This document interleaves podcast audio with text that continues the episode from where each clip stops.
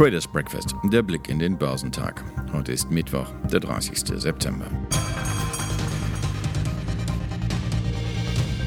Es war dann wohl doch nur ein kurzes Aufbäumen gegen die herbstliche Tristesse am Aktienmarkt. Die Amerikaner wählen einen neuen Präsidenten und niemand weiß, was nach dem 3. November kommt.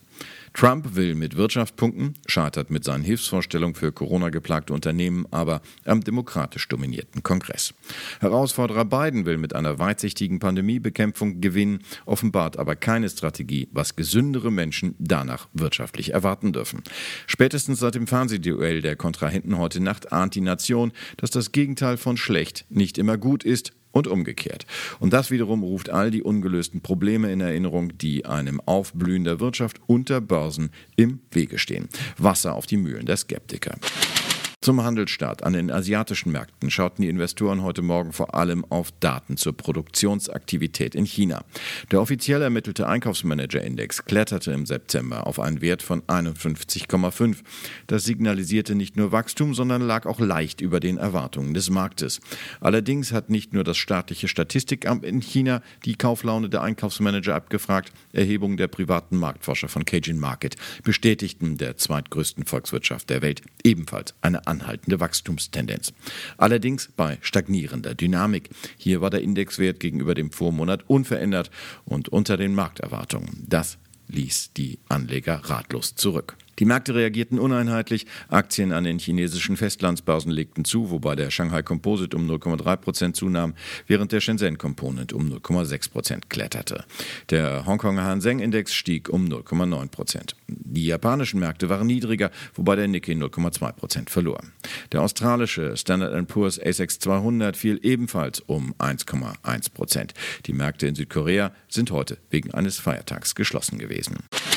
Aber schon die Vorgaben von den Leitbörsen waren mager. Dem US-Aktienmarkt war gestern erst einmal der Schwung abhanden gekommen, nach einer dreitägigen Erholungsrallye. Der Dow Jones Industrial fiel um 0,5 Prozent auf 27.452 Punkte. Auch die anderen Indizes gingen gestern schwächer aus dem Handel. Der marktbreite Standard Poor's verlor 0,5 Prozent auf 3.335 Punkte. Für den technologiegeprägten Auswahlindex Nasdaq 100 ging es um 0,4 Prozent bergab auf 11.322 Zähler. Unternehmensseitig sorgte vor allem ein Kurssprung von Beyond Meat auf das höchste Niveau seit einem Jahr für Aufsehen. Eine verstärkte Präsenz der hergestellten Fleischersatzprodukte in den Walmart-Läden schickte die Aktien auf ihre Rallye. Zeitweise ging es prozentual zweistellig nach oben. Am Ende blieb ein immer noch kräftiger Aufschlag von 9,5 Prozent übrig. Im Dow zollte der Flugzeugbauer Boeing einer zweitägigen Erholungsrallye Tribut. Die Aktien fielen um 1,5 Prozent, nachdem Hoffnung auf eine baldige Wiederzulassung der 737 MAX Jets sie an den vergangenen beiden Tagen um etwa 15 Prozent nach oben getrieben hatte. Auf breiter Front unter Druck gerieten ferner die Aktien von Ölkonzernen wegen wieder fallender Ölpreise. Chevron wurde im Dow mit einem Abschlag von 2,8 Prozent zum größten Verlierer. Am breiteren Markt verloren die Anteile von ExxonMobil, Occidental Petroleum, ConocoPhillips und dem Branchenausrüster Schlumberger zwischen 2,9 und 5,2 Prozent. Auch der Glanz der Tech-Werte verblasste. Apple zum Beispiel verloren 0,8 Prozent und wurden so auch zur Belastung für den Dow. Eine positive Branchenausnahme waren jedoch diverse Chip-Aktien. So gewann Micron Technology 2 Prozent, Vorschusslorbeeren für die Geschäftszahlen, die nach Börsenschluss kamen. Aber berechtigt, denn Micron gab in der Nacht bekannt, das Ergebnis je Aktie sei auf 1,08 Dollar gestiegen. Die Prognose der Analysten hatte nur bei 99 Cent gelegen. Hierzulande war es gestern nicht viel besser gelaufen. Auch dem DAX ging die Kraft aus. Gewinnmitnahmen war das zentrale Stichwort.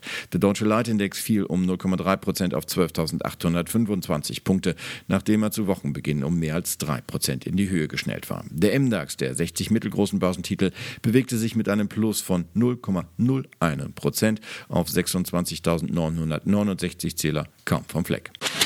Im Blick dabei die Allianz. Deren Fondsgesellschaft Allianz Global Investors hatte Vorwürfe klagender US-Investoren zurückgewiesen, die Entschädigung für milliardenschwere Anlageverluste fordern. Die Allianz-Tochter ist mit mehreren Klagen von institutionellen Investoren konfrontiert, die sie für dramatische Verluste verantwortlich machen. Die Allianz-Papiere fielen um mehr als ein Prozent. Am DAX-Ende büßten die Anteilsscheine der Deutschen Bank 2,7 Prozent ein.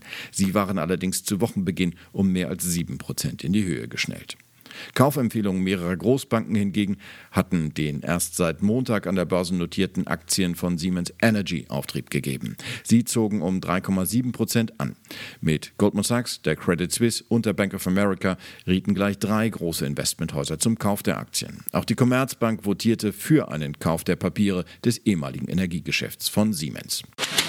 Die Aktien von Hornbach Baumarkt und der Muttergesellschaft Hornbach Holding waren nach optimistischeren Aussagen zum Geschäftsjahr jeweils auf Rekordhochs gestiegen. Für Hornbach Holding ging es am Ende um 1,6 Prozent aufwärts und Hornbach Baumarkt gewann 8,5 Prozent.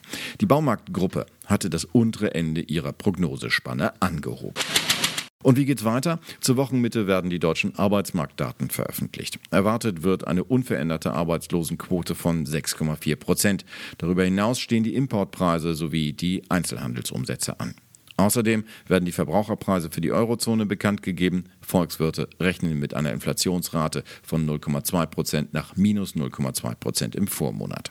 In den USA werden die ADP-Arbeitsmarktdaten, die persönlichen Konsumausgaben, der Einkaufsmanager-Index von Chicago und die schwebenden Hausverkäufe gemeldet. Außerdem stehen Zahlen zum Bruttoinlandsprodukt an. Nach vorläufigen Zahlen ist die US-Wirtschaft im zweiten Quartal um 31,7 Prozent geschrumpft. Der Autobauer Volkswagen hält heute seine Hauptversammlung ab. Wichtige Geschäftszahlen stehen nicht an. Beim DAX wird die Ernüchterung zum Handelsstart wohl anhalten. In den Banken rechnet man mit einem kräftigen Abschlag auf 12.711 Punkte zur Eröffnung.